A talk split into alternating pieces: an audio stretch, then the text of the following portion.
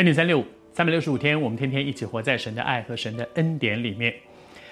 昨天我们分享到说，雅各在他临终之前，为他的孩子们来祝福。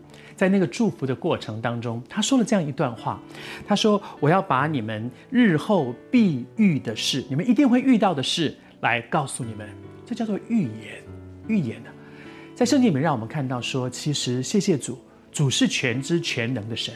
照着他的主权和他的心意，有的时候他也会把他的心意告诉一些人，然后为的是要完成神奇妙的一些恩典。比如说，在亚伯拉罕他们这个家族里面，亚伯拉罕神呼召他的时候，就跟他讲说：“你将来你的子孙要像海边的沙，天上的星星，那就是将来的事。”甚至对亚伯拉罕来讲，那简直就是天方夜谭，因为他连一个孩子都没有。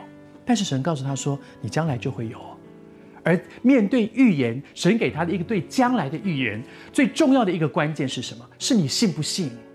亚伯拉罕信，神就以此为他的意。后来这件事情就真的成就了。感谢主。其实不只是亚伯拉，雅各有没有？有。雅各在他一路走来，神就是告诉他说：“你你你将来会怎么样？你会发生什么事情？你不要害怕。”他在伯特利遇见神，那个时候他走投无路，神跟他说：“你放心，我与你同在。你将来会会会承接我对你爸爸的那个荣耀的那个恩典的祝福。”神，而在这里呢，一样嘛。约瑟的身上不是也是一样这样吗？约瑟的身上其实也碰到这样的事情。约瑟在为法老解梦的时候，跟他讲说：“哦，将来你们会有七个丰年，然后呢，再有七个荒年，然后在这个过程当中，你们会发生什么事？一样是预言。”谢谢主。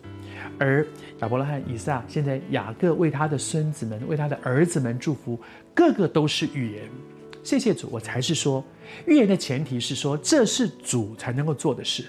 主是全知的神，而主会把他对将来的事情的规划，让一些人知道，为的是成就他的旨意，为的是让人走在他的心意当中。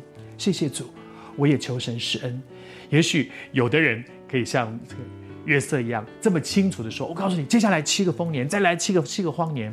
也有的时候像亚伯拉罕一样，神他说你起开起来，离开本地本族父家，往哪里去不知道，但是知道将来你会有很大的祝福。不论你是哪一种，不论你是好像看起来非常讲得非常清楚，也可能有的时候模模糊糊。但是当神启示我们的时候，我求主帮助我们。”把它放在心中，不要随便批评，不要藐视先知的讲论，总要查验，这是很重要的两个原则。不要藐视，表示胡说八道，我才不相信你们。你不要随便批评，圣经里面让我们看见神是会做这样的事情的。不要随便批评，但是也不要随便谁讲我都信。我要查验，看看这是不是从神来的。当你有这样心的时候，主自然会。教导你怎么去查验，用圣经的真理来查验，在属灵的遮盖下来查验。奉主的名祝福你，只有一个心，就是我这一生要走在神对我的命定里。